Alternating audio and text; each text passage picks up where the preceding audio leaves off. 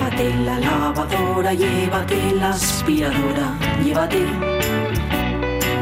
Llévate el secador de pelo. Llévate el horno, microondas, el casete, la olla express, pero la radio es mía. La radio es mía. La radio es mía. Y quédate con todo lo demás.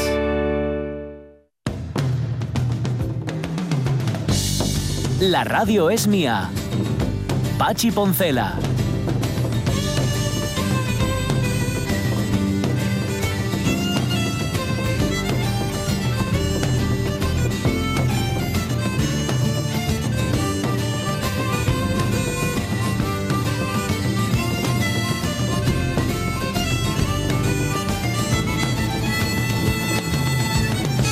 Las 12 y 16 minutos de la mañana ya nos dice Roberto Cañal, bueno, yo creo que incluso él aventura un poco la posibilidad de que haya habido censura, no. Dice, oye, ¿no, no contaste historias mis preguntas? Pues no, y la vamos a contar ahora, Roberto Cañal, porque si algo somos nosotros es cumplidores. Roberto Cañal decía que lo que se pregunta allí es cómo vuelen los aviones y cómo floten los barcos. Y añade, porque yo tírome a la piscina, desplazo todo el agua desplazable y floto como les piedres. Claro, dice, un barco que es más grande que yo, pues la verdad es que ¿por qué flota él y yo no? Pero otro yao, está con Rubén Cardín, pero Collacio. ¿Cuánta fame tendría él o la que comió el primer oricio? Porque claro, los centollos todavía son feos, pero bueno, a una mala, ¿eh? cierra los ojos, pero un oricio, un oricio que está lleno de púes, porque eso, eso, vamos. Mm, Bueno, me imagino que se dieron cuenta, el primero que lo comió se dio cuenta que no era comestible lo de fuera. Sí, sí, empezó por ahí. Claro, eso fue el primer Aquí paso. había mu- muchísimos concheros. Sí, sí. En la costa de Asturias. Lo contó el, profesor Rodríguez Asensio. Que sí. Tuve la suerte de ser alumno. Nos daba de todos los concheros porque bueno, siempre los tiraban. Eran muy ordenados. Los tiraban Así, siempre ¿eh? al mismo lado. mismo lado. Sí, sí, sí. sí, sí, claro, era, claro, era como, el, como el contenedor de las conchas. Claro, claro, luego las reciclaban, las utilizaban para ceniceros. Sí, sí, sí, sí. Las cáscaras le decían en Argentina. La cáscara, sí, sí, voy a llamar las conchas. Oye, y mañana que es viernes y que es 17 de mayo, en la cantina, ahí en el Milán, en la calle Luis Braille, tocan nuestros amigos Jorge Colse y Mm. Ah, Gema sí. Bravo, que presentan en acústico temas del disco Será por canciones. Y además hacen cuatro versiones. Eh, estuvieron con nosotros mm, Jorge Colsa y Gema Bravo y van hasta la semana que viene porque ya tienen el disco. La Ah, última vez que estu- sí, la Ah. última vez que estuvieron aquí estuvieron tocando y nos prestó mucho tenerlos. Y dice, oye, pues ahora ya con el disco debajo del brazo, pues que, que venga. Si queréis escucharlo, mañana a las nueve y media en Luis Braille, en la cantina, allá en el Milán, Jorge Colsa y Gema Bravo. Bravo, de antemano, ya pues, con antelación. Nos pone algún título que se estrena eh, Ramón Redondo. Hay uno, hay uno que lleve de Mieu, pero como no sé dónde lo tengo, pues no lo, no lo voy a contar, porque es una, es una de esas películas de tirar armarios y quemar cosas, y a mí esas cosas no me gustan. Es que esas no. No, yo no da- veo mucho. Porque me dan miedo realmente. Pero hay otras pelis, como El hombre fiel, que dice Ramón Redondo que merece la pena. El hombre fiel de Luis Garrey. Eh, aquí ye el mi ídolo, dice. Además de tener buena mano para dirigir, este señor, Luis Garrey, heredado de su padre, el gran Philippe, aquí se da el papel protagonista, o sea que actúa y dirige Ah. a la vez. Y crea, y creo que el guion, y crea el guion para que Leticia Casta, madre mía, no me acordaba yo de Leticia Casta, y Lily Rose Depp se lo disputen. Bromes aparte, tiene buena pinta. Un hombre fiel, se llama la película. Nada, que la estrenan, pues sí, me imagino que mañana, ¿no? Pues los estrenos son los Los viernes. viernes. Los viernes, sí. Vale, vale. Y nos pone también Ramón Redondo, nos pone una foto de Mario Monicelli, que tal día como hoy nacía hace 102 años, es el director de Rufufu Hombre. y de Los Camaradas. Pues nada, lo notamos también. ¿Qué más cosas? 12 y 19. Va a venir el momento tallado con un tipo que nació en Ámsterdam, ¿verdad? En el 47. En el 40 y que ya se murió y que tenía cierta debilidad por el 14. Y además que creía Desde- que los números tenían su mensaje y su, y su porqué. ¿no? Sí, Vale. exactamente. Muy bien. Luego, como yo- mañana es el día de Internet, mañana es todo. Mañana es todo, mañana viene todo, ocurre todo, todo pasa mañana, pero nosotros siempre nos anticipamos. Nosotros tenemos una cosa en este programa, que es o lo contamos tarde o lo contamos antes de tiempo. Bueno, pues nosotros vamos a anticipar, porque mañana es el día de Internet. Y el eh, Colegio de, de Ingenieros de Informática de aquí de Asturias organiza un acto que va a tener lugar a las doce y media en el Parque Científico y Tecnológico de Gijón para hablar sobre, sobre la inteligencia artificial, el miedo que nos da más que el miedo, a veces también el repelús y los aspectos éticos que rodean justamente a la inteligencia artificial. Va a venir el vicepresidente del Consejo de Colegios, que es Fernando Suárez, que por cierto están conformando, o eso nos cuentan, una especie de código deontológico para todos los colegios de ingenieros. Pues nada, va a estar con nosotros antes de que termine el programa. Un poco de Antonio Vega tendremos también, y, y a Miguel Fernández, claro.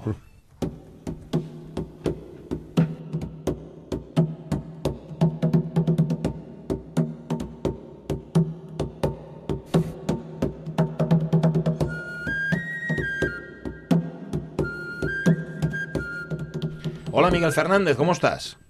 Hola, muy bien. Bueno, ya, Muy ya, bien. ya volviste de, de Vitoria. ¿Trajiste los cartones o dejástelos allí? No, no, no, están ahí, están ahí Están todavía. vale. Eh, ¿A- ¿Hasta cuándo, ¿Hasta cuándo están por si pasamos?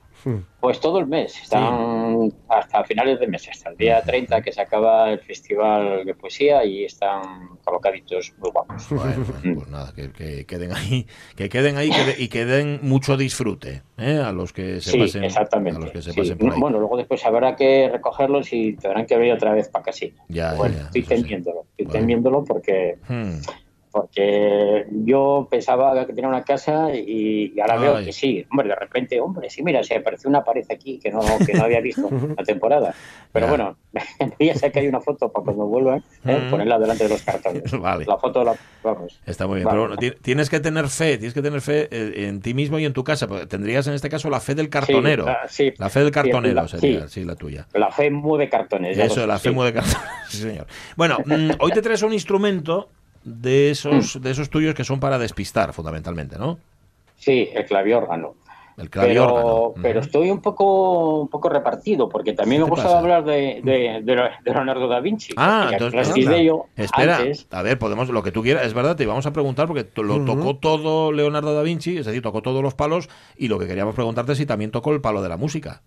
Sí, claro, pero, pero va- vamos, digamos que por real decreto, porque ten en cuenta que cuando se estudiaba en ese momento, en el Renacimiento, o, o estudiabas el trivium o estudiabas el quadrivium. Es verdad que era... era Este hombre sí, sí, tiró hacia el quadrivium. Y, el, y el quadrivium estaba formado por cuatro materias, que eran aritmética, geometría, astronomía y música. O sea que sí o sí el hombre tuvo, tuvo que haberlo estudiado, Vale, vale. seguro. Ujú. Y, y- y, hombre, a ver, no, no se conoce mucho la obra del musical porque no fue muy extensa. Eh, sí se sabe que era, que era buen músico, que, que había compuesto, que, que inventó montones de instrumentos, aunque no los hubieran desarrollado todos. Ajá. Pero hay uno, hay uno que sí que hay una anécdota con uno de ellos que fue lo que le sirvió pues, pues para ganar la plaza en Milán, como si dijéramos. Sí. Porque, porque se conoce mucho de él, pero cuando estaba trabajando ya en Milán con, con, con, con, con Lodovico Sforza, Sí. mm, todas las máquinas de guerra y demás eh, eran, como él era, vamos, es un faceta de ingeniero de, y de mecánico. Sí. Pero él había estudiado primero en, en Florencia, en el taller de Berroquio. Berroquio era otro que se las traía también. Claro. Berroquio pues era un personaje de estos del Renacimiento que tenía un taller en el que se hacía pintura, escultura, eh, instrumentos musicales y de todo. Y ahí es en donde, donde Leonardo estudió música y lutería. Y hay una anécdota muy curiosa, y es que cuando, cuando eh, digamos que Lorenzo el Magnífico mm, él quiere, digamos, de alguna manera negociar con Ludovico Sforza, pues eh, manda una delegación desde Florencia a Milán. Con un montón de regalos y tal, y en esa delegación iba, iba eh, precisamente este hombre, eh, Leonardo, Sí. pero iba en faceta de músico, no Anda. iba en faceta de, eh, ni de mecánico y demás. Y ya había construido un instrumento muy curioso que era una lira, se llama la lira de plata, que, que- que es de los pocos instrumentos que él construyó, porque hay montones de diseños, de artilugios, pero que no se llegaron a construir, bueno, pues porque yo qué sé, no sé, no, no, no había lugar o lo que fuera, ¿no? Pero este sí. Y, y- y la diferencia que tiene esta lira, con respecto a los demás, es que el fondo está recubierto de plata. Mm. Eh, quizás sea pues para darle un poco más de importancia al instrumento eh, a nivel monetario o como regalo, pero lo que ocurrió en ese momento era que sonaba mucho más, porque hoy sabemos que los instrumentos que el fondo es abombado, Sí. si, si, se, si se pone muy rígido, no vibra. Al no vibrar, no le roba energía a la tapa armónica, que es la parte delantera, y el instrumento suena mucho más. Y resulta que este hombre, o sea, Leonardo, construyó ese instrumento eh, eh, mm, tomando como modelo la cabeza de un caballo. O sea, no, no, no era el típico instrumento con forma de pera o, o como fuera, sino que cogió, pues, así como el cráneo de un, ca- de un caballo, suavizándolo evidentemente, y esa es la caja de resonancia. Y, y era, era, era una lira de brazo, un instrumento bastante raro, Eh, se construyeron muy poquitos, creo que tenía siete cuerdas, ocho me parece en el mástil y una en un lateral. ¿no? Eh, era- era- se, se tocaba con arco, ¿eh? era un instrumento de arco. Y bueno, pues llegan a Milán y dan un concierto y, y todo va muy bien, funciona perfectamente. Y entonces a raíz de ahí, pues, eh, pues este hombre, Leonardo, presenta algo así como las credenciales ante Ludovico, eh, le gusta y ahí se queda. Ajá. Y es un poco la historia Fíjate. de por qué Leonardo está, en, eh, vamos, estuvo en Milán. Luego después se fue a otros sitios, pero vamos, ese fue el comienzo. Bueno, bueno. Y va, y va con, Y la, con lira, hizo, con pues- la lira debajo del brazo. Está bien, está bien eso. Eh, Sí, bueno, sí, la lira, bueno, evidentemente no, no, se conserva, que se va a conservar, digamos, creo que no, pero sí que hay bastante información de ella en cuanto a dibujos y, y demás, y planos. Y luego después, él, a ver, bueno, a nivel musical de intérprete, él había trabajado con, con Gafurio. ¿Con quién? ¿Con quién? Con, esta- Gar- con Garfunkel, dijiste. no, no, Gafurio, Gafurio. con dos Fs. Eh, ¿Os acordáis? eh, ¿Os acordáis que cuando se ve eh, un- una pintura sobre, sobre Pitágoras que, eh, que aparece por delante de unos vasos, delante de unas cuerdas, de unos yunques y tal? Mm. que, que es, es cuando dice que Pitágoras inventa las consonancias de las porras y demás, Sí. con ese grabado no era de la época pitagórica, ni mucho menos. Ese grabado es de Gafurio. Ah. Mm, Claro, pasaron muchísimos años desde Pitágoras a Gafurio. Vale. Entonces Gafurio era un teórico, un músico, un estudioso impresionante y fue uno de los maestros o compañeros de, de- de Leonardo. O sea que vamos, Mm. eh, Leonardo tuvo unos maestros muy buenos. Y tanto. Y, y- y, eh, no se conoce mucho la faceta musical de, de Leonardo porque está eclipsada por las otras, evidentemente. Mm, Claro. Pero claro. sí que hay un instrumento, eh, eh, bueno, hay muchos, pero uno en concreto es la viola organista, que esta sí que está en internet. Si, si, si metéis La viola. eh, viola organista, Espera, que le voy, a pedir, le voy a pedir a Caunedo que la busque así sobre la marcha. Viola organista de Leonardo. Exactamente. Vale. Eh, eh, eh, no se llegó a construir, ¿eh? Leonardo hizo los dibujos, el diseño y se construyó más tarde. Ah, vale. Y era un instrumento. O sea que no va a sonar, Eh, nada, tú no la pongas, Caunedo, no la pongas que no va a sonar. O sea, so- solo, solo se quedó en el papel, no se llegó a construir. Eh, no, no, sí, sí, no, él no, eh, eh, pero sí, no, pero sí después ¡Ah! una reconstrucción y sí que y- y- sí, porque fue la base para un instrumento después que era eh, clave de arco, eh, clavecín de arco, eh, eh, teclado de arco, un montón de nombres que es una crin de caballo mm, que, está en movimiento. Hay una persona que está dando a la manivela y otra persona en el teclado lo que hace es mm, la cuerda mm, baja toda la cuerda y toca sobre y, y es frotada por ese arco. A ver, esto es lo que luego más tarde inventa Oscar Sala inventa con el artilugio que se llama que se llama eh, este. joder, no me acuerdo cómo se llama el- Ah. el, eh, Espérate, que, espérate. que se, que se empleó en Mm, Espera, eh, ¿Ves que lo, ahí? que- que lo- sí, Sí. sí, sí, sí, espera, que lo estoy buscando. Que lo estoy buscando lo que inventó Oscar Sala, eh. Espérate, se llama que, que lo estoy, que, sí, sí, que lo eh, estoy viendo, eh, demonios. eh, no El se trautonium, se- el trau- que se- el trau- que se- el que se trautonium. utilizó con los Beatles. El el- trautonium. el comienzo de los discos famosos estos, tal, está tocado con instrumento de Oscar Sala, que es, el- es un funcionamiento similar al que inventó Leonardo da Vinci. Fíjate. Aquí eh, Oscar Sala tenía unas, unas eh, una banda magnética en bucle Ujú. mm, con unos sonidos grabados y cuando apretaba la tecla bajaba eh, o ba- bajaba ella o subía un cabezal y leía la cinta. Ajá. Es un es un sistema muy parecido al de Leonardo da Vinci que, que inventó eh, con, con- con la viola organista. Eh, joder, no me acuerdo cómo se llama, me ha El- ido el- que no el- me, has, no- no me has escuchado, el trautonium. el trautonium. Eso. Sí, eso, que, que- que es un instrumento. un mineral de eh, Mortadelo y Filemón. eh, Parece inventado. Era, era- sería un sampler, pero, pero digamos que analógico, con bandas magnéticas grabadas con sonidos. Eh, Es el origen de, de, de los Beatles, de, de, vamos, temas muy conocidos, muy conocidos. Y, eso, y eso ya lo había inventado Leonardo, fíjate tú. A ver, eh, a ver, Leonardo había inventado, eh, bueno, había inventado, había pensado en el sistema, Mm. que eso no, Vale. no quiere decir que lo haya inventado. Vale, digamos que es una, es una casualidad que aparezcan esas dos cuestiones ahí, ¿no? De cómo, cómo, cómo se activa una cuerda o cómo se activa una banda magnética. Pero, pero la viola organista era un instrumento curiosísimo porque se podían hacer acordes y claro, sonaba cuerda frotada. No Mm. tiene nada que ver con, un, con la cuerda pinzada o percutida, ni mucho menos. Sí.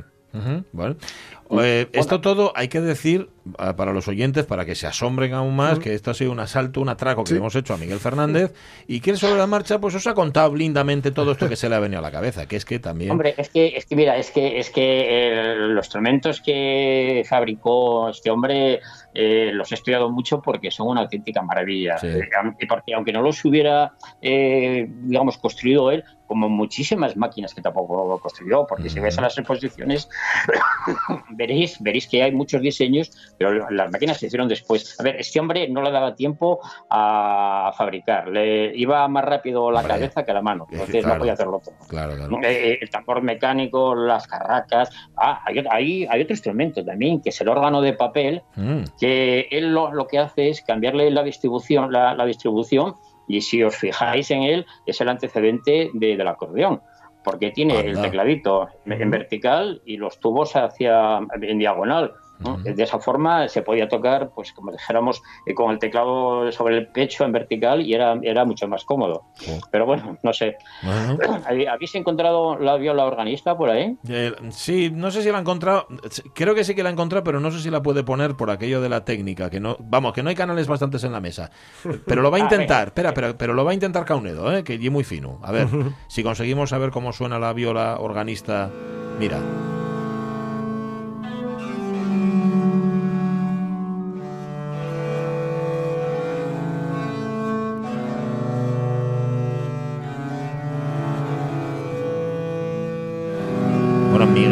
Escucha, Miguel, tú no la estás escuchando porque, bueno, por eso, porque no hay canales bastantes en la mesa, pero los oyentes sí, sí que la están escuchando.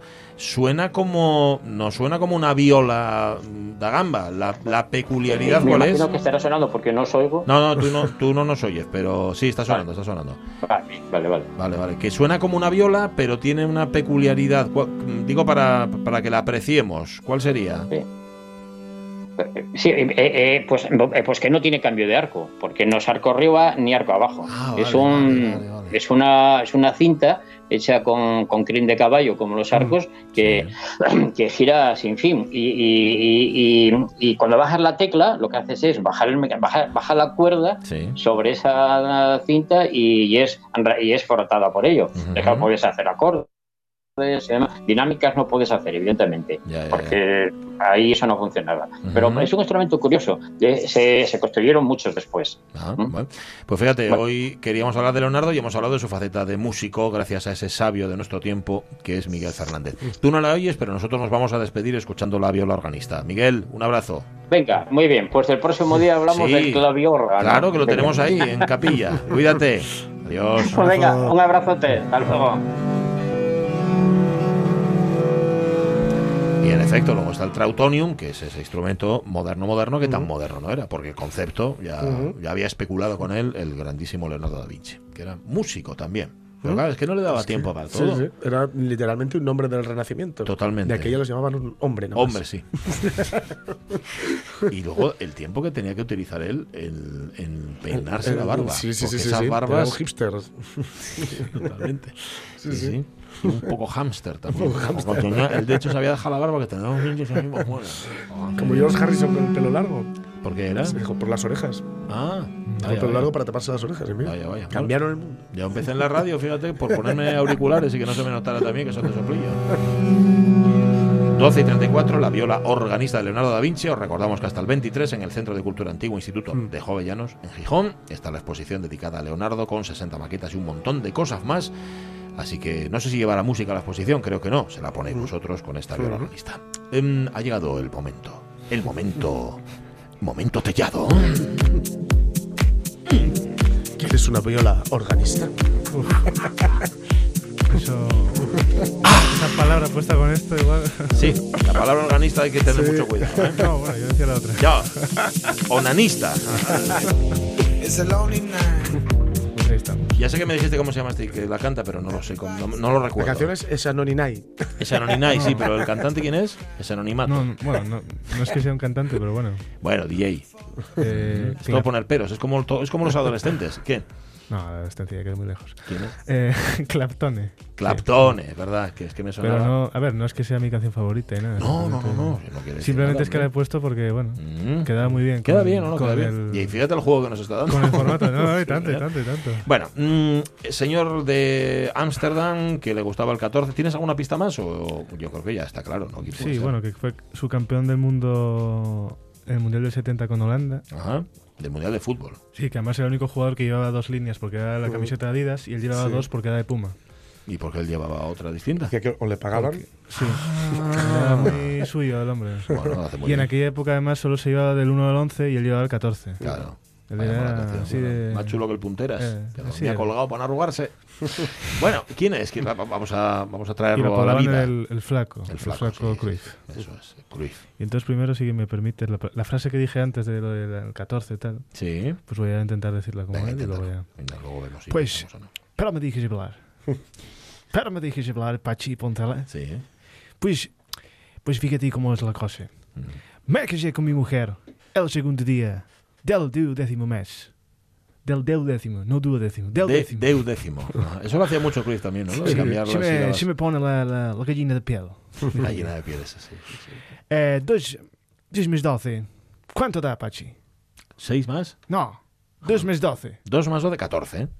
14, 14. exactamente. Sí, Y yo, el año que me casé fue el 68. 68. Y 6 más 8, 14. 68, 14. ¿Qué cosas tiene la vida? eh? ¿Qué costes tiene la vida? Sí, señor. Así está, Ujú. el problema. Te sale muy bien, pero te, te- tiene un cierto deje galego, ¿eh? Te digo, Pero puede te ser digo, porque- te digo, te Pero digo. puede ser porque también tiene un poco de deje catalán. Ah, también. Al final, este- bueno, que este hombre estuvo Bueno, en el Barça. al final siempre que, tuvo estu- que estuvo en el Barça. Fue, fue el Barça. Obviamente. Obviamente, obviamente. Obviamente, eso es una frase que decir mucho. Pero es verdad que sí que se le pegó el acento catalán. Obviamente. Obviamente. sí, señor. Pero quería decir una cosa. Sí. En España, cuando yo llegué, Mm. me pareció una cosa muy curiosa. ¿El qué? Los 22 jugadores siempre se santiguan antes de salir del campo. Mm. Yo creo que si hubiera algo, todos los partidos se hubieran acabado en empate. Ah, ya, claro. porque todos Dios- santiguándose. Claro. Al final Dios dice, ¿a quién voy? ¿A quién voy? Con el Es árbitro. imposible. Sí, sí, señor. Pero al final yo, Pachi, estoy un poco triste. ¿Por qué? Porque obviamente yo estoy en un... Aparte de que yo en el fondo he venido aquí desde donde estoy, Ajá, sí, desde el más allá. desde el más allá. Sí. Estoy un poco triste. ¿Por qué? Porque cuando me fui, Sí. el Barcelona había ganado un triplete. Ah, Iba camino de otro con Luis Enrique. Y justo cuando yo me voy, mm, el fin de semana ese, gana el Madrid y empieza la declive. ajá. La declive. ¿eh? La declive. No declive, la declive. La declive. Ajá. Porque, obviamente, ¿qué es esto? ¿Qué es Te mete un gol de Bale, esto? Mm, te mete un gol cristiano. Y empiezas a jugar de esa manera mm, que yo vine a Barcelona para jugar al fútbol total. Ajá. Y era con Valverde, ¿qué es esto? Mm, Yo sabes lo que haría. Quería. Yo iría a las oficinas del, del Camp Nou Sí. y diría, le diría, quiero hablar con el señor Novita Bartomeu. Bartomeu. Novita, es verdad que Novita. se Novita. Ya faltando desde el principio. Doraemon, sí. Faltando desde el principio porque, No, obviamente, bueno, porque es el- es- obviamente, obviamente es, es el lenguaje que entiende. Es, es un lenguaje que yo, si no hablo así, Claro, obviamente tiene te que ser así, caso. porque si no, esas cosas no pueden ser. no puede ser. Entonces, ¿cómo puede ser que Barcelona, tú lo sabes bien, Jorge, cómo puede ser que esté jugando? Llámale Jordi, llámale Jordi que lo entiende Bueno, mejor. pues, obviamente, pues, puede ser mejor. Eh, ¿Cómo puede ser que jueguen y esté jugando a la defensiva? No puede ser. Cuando yo era el maestro del 3-4-3, ¿Qué, ¿Cómo es el 3-4-3? pues tres defensas, Ujú. cuatro medios Ajá. y tres delanteros. Bueno. Me llamaban loco porque me metían goleadas durante los primeros años. Ajá. Y después eh, ganamos la Copa de Europa. Mm. El primer entrenador que ganó la Copa de Europa con el Barcelona. ¿Ah, sí? Y lo que dicen que Guardiola, Guardiola es un gran entrenador. Mm. Pero ¿quién hizo jugar a Guardiola? ¿Quién hizo jugar a Guardiola? Lo sabes tú, Jorge. Él, él. Cruyff. Pues obviamente, obviamente, ¿quién me Obviamente? Obviamente. Vale, vale, vale. Entonces, Se ponga así. Era, por em, eso, em, era- Bartomeu, que es el, el aprendiz de Joan, Joan Gaspar, Sí, bueno, es un poco aprendiz. Era, tomaba, o lo estoy yo recordando mal, ¿no tomaba chupa chups? tomaba chupa chupas. Sí, Pero lo mejor de fumar. tomaba Dejó de chupa fumar, ¿no? chupa chupas. Porque me dio un infartito. Chungo. Infartito. Entonces, Sí. me dijo Charlie, me dijo, oye, oye, Cruyff, yo- Mm. oye, Johan, Johan. eres mi amigo. Bueno, ya lo- luego no lo fue, Porque tuvimos un roce. ¿Quién? ¿Resas? Cuando yo me fui, bueno, cuando yo me, me fueron, Ya, cuando te echaron, sí. cuando me echaron, mejor dicho, eh, el señor Gaspart, Sí. el que yo le tengo un gran aprecio, Eh, igual que al señor Núñez. También, ¿no? Un gran... Yo cuando llegaba a las oficinas decía, quiero hablar con el señor Núñez, pero con el señor Núñez, padre, Ah, porque por ahí andaba el hijo también. ah, también, ¿no? Entonces- A Núñez ya te lo encuentras ahí arriba, no más allá, ¿no? Pues, Sí, pero no nos llevamos muy bien, No, un poco Sí, ahí... estáis en barrios distintos. Sí, ese señor, pues, muy mal. Muy mal. Después de ocho años, después de darle 11 títulos. ¿Pero qué es esto? Obviamente. Obviamente, es una mal. persona muy mala. Sí, Bueno, Y entonces yo me fui. Ujú. Y, y, eh, y Rosach quedó. y se quedó. Em, Se hizo un Tito Villanova en su momento. Hay un, hay un personaje, en efecto, a mí Resam siempre me ha parecido un personaje, fíjate, sin ser futbolero ni nada, especialmente, eh, ¿cómo decirlo? Ladino. Sí, ¿no? Como, sí, este- sí, como sí. el Atechau, ¿no? Que estaba sin tener fondo. ningún especial talento, ahí sí, pero cuidado que le debemos a Messi, ¿eh? Es el Bueno, que anda, firmó. menos mal, Es el que firmó a Messi. Y una persona tuvo suerte ahí. Cogió una, cogió una servilleta. Sí, sí. Un servilleta. Y firmó el contrato. En una servilleta. En una Sí, sí. servilleta. A saber lo que valdría esa servilleta. Ahora mismo sí. sí. Bueno, Millones de No, A millones. saber no, te digo yo lo que vale. esa servilleta. Una Bueno, digo saber porque no sé, no sé si la tiene Bueno. Charlie. Muy bien. No queremos tampoco explotarle más y... y- Pero bueno, yo puedo Porque a partir de aquí, Cruyff cobra, ¿eh? Cuidado. Sí, sí, por eso, por eso digo. No vaya a ser que no salga, no salga al debe. este- Yo, es que yo siempre he sido muy, de- muy Mm. ¿cómo se dice en español? Cuando eres una persona así muy avispada. Avispado, sí, sí, sí. Pero yo lo digo un poco catalán. Un poco pesetero. ¿Eh? Hombre, Un poco pesetero, ¿qué? es Obviamente. que, como, deci- como dicen en Cataluña, la pela es la pela. La palabra se pela, es verdad. Obviamente. Gracias, Johan. Eh, es un placer. Eh, momento tellado. Por cierto, el hijo, tenía un hijo que era Jordi, ¿no? Jordi Cruyff, Cruyff. ¿Qué tal le salió de- como futbolista? Bueno, Es que claro, comparándolo con Hombre. padre. lo Ya. tuvo muy complicado. Le intentó bueno. dosificar, meterle el Barça poco a Pero poco, no. pero no era un jugador para el Barça. Luego fue al Manchester, que tampoco era un jugador para el Manchester, Bueno, y en el acabó Alavés, sí. en el Alavés, lo hizo bien. Ah, bueno, anda, Hubo una mal. final de UEFA. Sí, con sí. el Alavés. Sí, ¿no? sí, sí, sí. Era un jugador para la vez. Era un jugador para el Alavés, que no es poco, cuidado. No, no, no, no, poca cosa, ¿no? Cuidado, cuidado. Sí, señor. Como diría Rajoy, no es cosa menor. Así, así sea. así sea. Eh, por cierto, este verano, a ver, que otros años sí que lo hacíamos y había duelos interesantísimos, duelos futboleros Ah, sí, sí, interesantísimos, sí. que si bigotes contra barbas, que Sí, si calvos sí. contra. Oye, un tema podría ser lo de hijos y padres, ¿no? Pues sí, ¿Eh? pues Y- sí, y pero a ya ver los si- cuentos. si a ver si Mira, algún hijo salió a la Al- altura del padre. Alguno salió a la altura del padre. Mira, eh, Maldini, el mítico Maldini, Sí. lateral izquierdo y central del Milan. Su Ajá. padre, Maldini, fue un jugador de fútbol muy bueno y seleccionador de, de Italia también. Fíjate. O sea que mira, ahí sí Bueno, que. en ese caso sí. Ahí hay una saga. Sí. Ahí hay una saga. Y los Sanchis también. Los Sanchís también. Los- ah, ah, es verdad. Sí, sí, sí. Sí, sí que que cansados de ganar concursos de belleza, al final se dedicaron a- al fútbol. Pregunta Juan Manuel Rodríguez Rego que le estudió en la cervecería de Sanchís. Ah, sí. La del padre, sí, tomando Anda, unas cañas. no sabía que tenía nada. en Una cervecería, sí. Anda. ahí en la zona del, del Retiro, Madrid. Ah. Eh, pregunta Rodríguez Rego que qué le parece a Johan Cruyff el fichaje de Griezmann. De Pues me Griezmann, parece ¿cómo sería? lamentable. Porque no se puede jugar con tres delanteros zurdos si es lo que pretende Valverde. Ah, Porque quiere Dembélé, quiere Griezmann, quiere Lionel Messi. Eso no puede ser. no puede ser, ¿eh? Tiene que jugar Así no. dos diestros y un zurdo a la, Y a un, la y un derecha. siniestro a la derecha. Si no, pues se- seguiremos sin Champions. O sea, ¿vale? Es un equipo que cuando yo llegué era un equipo perdedor Mm. y ahora gana ligas como churros. Ya, ya, ya. Ahora sí. Y Gracias, a, gracias a Cruyff. Gracias, Cruyff. Eh, las 12 y 44 minutos de la mañana. Enseguida escuchamos un poco de Antonio Vega, ¿verdad? Y hablamos de internet. La empresa de Pablo. La empresa de Eva. La empresa de Ramón. La empresa de Andrea. Son la Asturias Real, personas que como tú hacen más grande nuestra región. En Caja Rural de Asturias estamos a tu lado, comprometidos con tu empresa y con Asturias, para seguir creciendo juntos. Caja Rural de Asturias, la caja de las empresas. La radio es mía. Y no os dio nada de cosa, ni el despegue, ni el aterrizaje, Bueno, nada. a mí las turbulencias empecé a llorar un poco. Te tocaron turbulencias. Eh, elegiste- elegiste cuando a viaje como despegué, turbulento. me empezaron a hacer cosquillas en los huevos y luego bueno. a la barriga. Pero bueno, ¿Dónde? No te hemos entendido.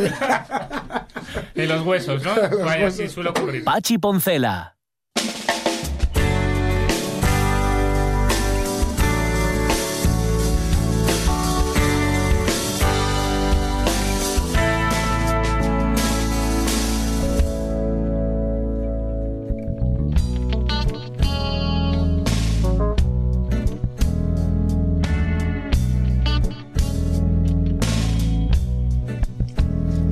Das a elegir entre tú y la riqueza, con esa grandeza que lleva consigo. Ay, amor, me quedo contigo. Si me das a elegir entre tú y la gloria, aquella bella historia de mí, por los siglos, ay, amor, me quedo contigo. Pues me he enamorado y te quiero y solo deseo estar a tu lado, soñar con tus ojos, besarte en los labios, sentirme en tus brazos, que soy muy feliz. Y esta mm, siempre, nunca sé de quién es. De los chichos. De la chi- Me vas a lo que a Sonia Villaneda. Es de los chichos. Es que los confundo a los chichos y a los O sea, chunguitos. No, no, estás de los chichos. Espérate.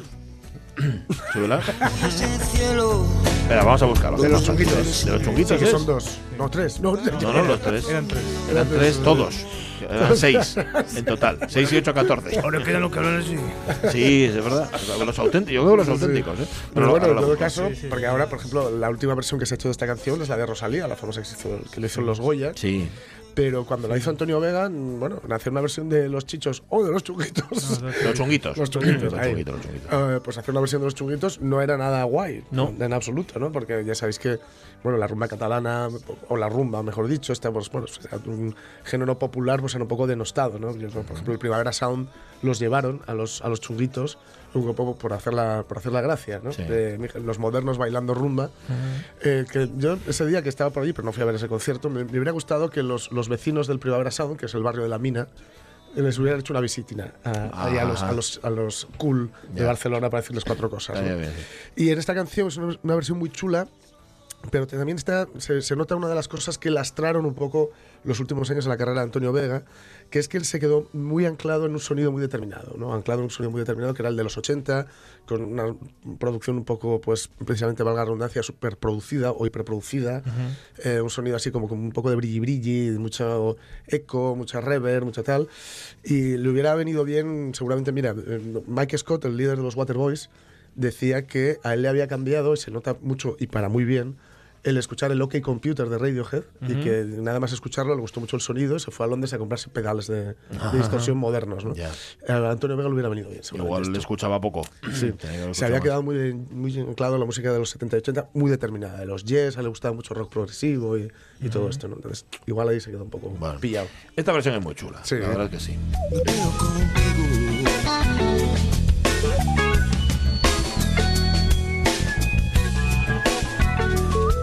Intentando acorda- acordarme cómo se llama, porque lo tengo en casa. El disco de versiones de Antonio Vega.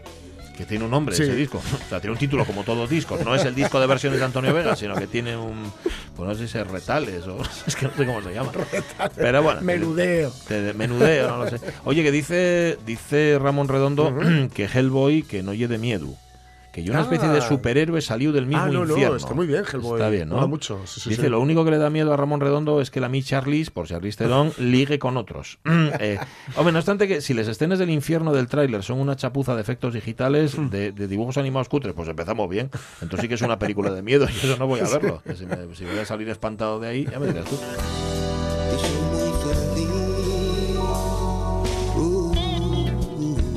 Bueno, si mañana da tiempo ponemos otra, ¿vale? De, de Sí, Antonio sí. Vega. Otra que tú además en este caso has traído como versiones o Sí, sí, sí. interpretadas con otros o por otros. Vale. 11 minutos para la una, lo dicho. Mañana, día 17, Día Mundial de Internet. ¡No! ¡No funciona Internet!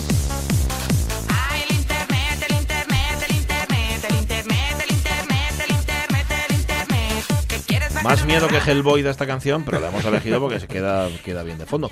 Ha organizado el Colegio de Ingenieros de Informática un acto para mañana a las doce y media, justamente dentro de este Día Mundial de Internet, hablando sobre inteligencia artificial, sobre el miedo que nos puede dar y sobre todo los aspectos éticos de la inteligencia artificial. El ponente va a ser el vicepresidente del Consejo de Colegios de Ingenieros de Informática, Fernando Suárez. Muy buenos días. Hola, muy buenos días. Em, hay que la pregunta es esta: ¿hay que tener miedo a la inteligencia artificial? ¿Es tanto como reconocer que a lo mejor se nos ha ido de las manos? No, todo lo contrario. Ah, vale. es, un- es una eh, denominación para la charla para captar un poco la atención, porque es un poco lo que está trascendiendo también en medios y demás, ¿no? Pues es. Muchas noticias que alarman a la sociedad sobre el uso de la inteligencia artificial, no tanto los actuales que también, sino los futuros. Pero, pero no, hay que también romper una lanza en favor de la confianza en la tecnología y en este caso en la inteligencia artificial, que no es tan inteligente como, como muchos piensan. Ajá. Si eso es lo que trasciende, es decir, si a la sociedad, a los de a pie, nos llegan esos mensajes e y nos intentan asustar, ¿de quién está detrás de ese miedo que, que intentan inculcarnos, Fernando? Bueno, no es tanto que intenten inculcarnos, sino algo también innato ¿no? al ser humano. ¿no? Los, los seres humanos pues somos eh, reacios a los cambios y, y tenemos miedo, ¿no? Y sobre todo a cambios tan disruptivos y tan repentinos como todos los que los que nos está trayendo la sociedad de la información, ¿no? Eh, por lo tanto, no creo que haya alguien detrás de todo esto, sino un poco esa evolución de, de la sociedad en general y que tampoco es algo nuevo, que pasó con las revoluciones industriales previas, que pasó a principios del siglo pasado con la aparición del vehículo en las calles y que se está reproduciendo ahora lo que pasa, a diferencia de los anteriores, que estos cambios son muchísimo más rápidos Hmm. y, y ocurren a nivel mundial prácticamente de forma eh, instantánea. Mm, Sea como sea, le tenemos miedo a algo que ya está incorporado a nuestras vidas. Quiero decir que es que la inteligencia artificial ya forma parte de nuestras vidas. Sí, la inteligencia artificial estamos viendo que está presente en televisiones, está presente en teléfonos móviles, en estos asistentes virtuales que ya muchos de nosotros tenemos en casa y que está dando sus primeros pasos. Eh, como decía, mm, lo que habrá dentro de pocos años es prácticamente imprevisible, pero que sí que es algo que ya está al, eh, al orden del día en nuestras vidas. Ujú. Claro que lo que puede dar miedo, y esto, oye, también hay que tenerlo en cuenta, mm, es saber si lo que yo hago ahora, esto también pasaba en la primera revolución industrial y en la segunda, en todas las revoluciones industriales, y dice, a ver si la inteligencia artificial nos va a quitar, por ejemplo, el trabajo, ¿no? Eh, eh, es- ese miedo... ¿Ese miedo real o sencillamente estamos en, en la otra? ¿no? Es decir, bueno, no, no, unos trabajos desaparecerán y otros aparecerán gracias a la inteligencia artificial. Sí, efectivamente, es parte del progreso y parte, como bien decías, de las antiguas revoluciones industriales, ¿no? Y parte de este miedo. Hay muchos trabajos que van a desaparecer, no solo por la inteligencia artificial, sino por el progreso tecnológico en general, pero hay muchos otros que aparecerán con esta base tecnológica. ¿no? Yo pongo un ejemplo que también va muy con el miedo al uso de, de nuevas tecnologías. ¿no?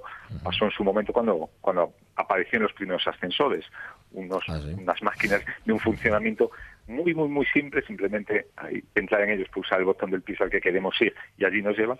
Y al principio, si recordáis, estos eh, ascensores tenían ascensoristas dentro. No porque fueran difíciles de manejar, que como digo, era un mecanismo muy, muy simple, sino por el miedo que generaban en su uso. Así es. Eso ya pasó y ahora está pasando, pero también es verdad lo que dice Fernando Suárez. Está pasando tan rápido, tan rápido que pasa así por encima de nosotros, incluso en ocasiones. Eh, se está hablando de la, de la ética. Es lo último de lo que se habla. Es- Estoy pensando, eh, cuando no solamente en el caso de la inteligencia artificial, sino en general. El último aspecto que se toca es el de la ética. De hecho, de- decíamos antes también, y Fernando Suárez nos corregirá si no, los colegios de ingenieros de informática están creando un código deontológico propio. Están trabajando en él, ¿verdad? Sí, efectivamente, acabamos de aprobarlo en una asamblea general que celebramos hace, hace unos días, el, el pasado 4 de mayo, en Madrid, y aprobamos este código deontológico y de ética, porque sí que vemos que es necesario pues, aplicar principios éticos en la construcción de los nuevos servicios de la sociedad de la información. ¿no? Estamos viendo que hay algoritmos que ofrecen resultados sesgados, estamos viendo que, que todo el debate alrededor del vehículo autónomo también tiene muchos conceptos eh, éticos de qué pasará y cómo gestionar un posible accidente y por lo tanto creemos que también desde los colegios debemos de liderar no no solo la parte tecnológica sino también la aplicación de estos conceptos éticos en el desarrollo de la tecnología. Pero es algo mm, muy novedoso. Todo sucede, como decíamos antes, tan rápido en un mundo que no está preparado ¿no? para asumir tanto cambio y a tanta velocidad. Efectivamente, nos cuesta, nos cuesta mucho, aunque al final lo estamos asumiendo bastante bien. Si echamos la vista atrás, el teléfono móvil, bueno, teléfono móvil, los, los smartphones como, como los usamos hoy en día, apenas tienen 12 años de existencia y sin embargo parece que olvidamos que hace unos años no existían ni, ni la vida sin ellos era casi tan sencilla como a día de hoy, ¿no? Y por lo tanto, bueno, la sociedad está asumiendo bastante bien esos cambios, aunque es cierto que la tecnología siempre va uno o dos pasos por delante de la sociedad. Claro. La inteligencia artificial también tiene que ver con temas tan, no sé, tan, tan profundos, tan delicados como puede ser el reparto de la riqueza, por ejemplo, la enfermedad, también la, la- la destrucción del planeta o, la, o, o justamente todo lo contrario. Estamos hablando de un campo muy amplio, Fernando. Estamos hablando de algo que afecta a, a la vida entera, al planeta y que además con cambios constantes. Cualquier código de este tipo tendrá que ser revisado mm, prácticamente, vamos, de forma constante. Bueno, nosotros lo que intentamos es final que estos principios éticos sean bastante estables en el tiempo, ¿no? Y una de las, bueno, como bien apuntas, ¿no? Eh, uno de los principios fundamentales que este código deontológico tiene que recoger y que a su vez, pues todos los desarrollos tecnológicos deberían de llevar eh, en su ADN es primero preservar la vida humana y preservar pues la estabilidad del planeta como la conocemos. Por lo tanto, sería muy interesante que todos también nos alineemos a este tipo de código para garantizar el futuro de nuestra sociedad, porque realmente estamos en momentos peligrosos, como, como bien apuntas con temas de la contaminación, con armas de destrucción masiva, etcétera, ¿no? que cada vez también tienen más base tecnológica y por lo tanto es fundamental que estos principios éticos se contemplen desde el principio de- en el desarrollo de todos estos servicios.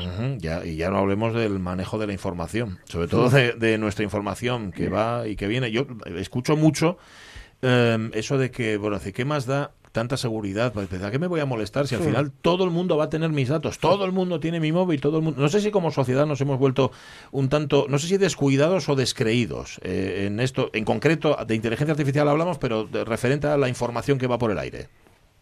Sí, al final somos las personas casi libros abiertos Sí. y, y todas estas aplicaciones, servicios y tal funcionan como cajas negras, ¿no? Y por lo tanto es un tanto un contrasentido. Nos abrimos sin pensar en las posibles consecuencias y luego muchas veces no sabemos el por qué nos llegan ciertas informaciones, por qué se tiempo toman ciertas decisiones, a- bueno, pues a través de sistemas de inteligencia artificial, de big data, de, de algoritmos y demás.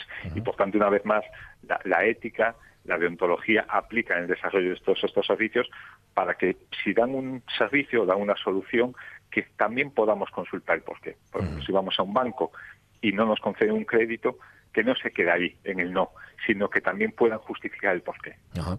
Eh, y por terminar, ¿cómo empezamos? Que la información que se nos dé sea una información fidedigna. Vaya, que no nos meta miedo, ¿no, Fernando? Sí, que no nos metan miedo y como bien dices, que sea fidedigna. Eh, Bueno, el escándalo de las fake news está en el orden del día. En- de aquí a tres años, en el 2022, se estima que más de la mitad de la información a la que accedemos sea fake news, sea- sean noticias eh, falsas. Entonces también hay una parte ética y una parte de educación también de la sociedad que es fundamental, que aprendamos a tener este pensamiento crítico, a desconfiar y a, a contrastar la, la información a la que tenemos acceso. Pues sí. ¿Hay que tener miedo a la inteligencia artificial? Es una pregunta retórica, pero es el Mm. título también de la charla de la conferencia que mañana, en este Día Mundial de Internet, mañana a las doce y media, en el Parque Científico y Tecnológico de Gijón, en el Salón de Actos, va a ofrecer el vicepresidente del Consejo de Colegios de Ingenieros de Informática. Fernando Suárez, muchísimas gracias. Muchísimas gracias a vosotros. Un saludo. Eh, se- va a ser muy interesante. Se va a Sí. hablar sobre ética y sobre ese código que han elaborado y que ya tienen en común los colegios de ingenieros de informática, que como dice Fernando, tienen, tenemos que encabezar justamente la ética, la implicación de la ética en ese cambio tan tremendo tecnológico y no solo en el que estamos metidos. Bien. Chavalería, es que esto para vosotros es lo normal, pero nosotros estamos caducos ya. Yo soy viejo. Yo, Eh, Yo que estreno móvil. Ahora que ¿Estrenas móvil? Ah, sí. Yo Ayer lo estrené, muy grande, se me va a caer. Bueno, ya se me cayó. A mí, a mí el- este que es grande también se me Los cayó. Android son... buah, no duran Sí. nada. No, ¿eh? ¿Tú Dos qué te años. dices? ¿Un, un Motorola de estos antiguos? De Pues yo valía más eso. Etapa. Los cables. Los Por ejemplo, la batería duraba más antes. Eso es verdad, eso es verdad. Ahora se te acaba en mediodía. Sí, sí, sí, señor. Pues nada, tíralo y Sí, compra, uno, sí, y compra sí. uno curioso. Pero lo que, lo que noto ahora al coger aplicaciones que antes no podía usar porque mi móvil era muy viejín, que constantemente quieren saber mi- la- permitir ubicación. Todo el rato, ni habla, El único que tiene que conocer tu ubicación soy yo. El resto me da exactamente. No. Aceptar cookies tampoco.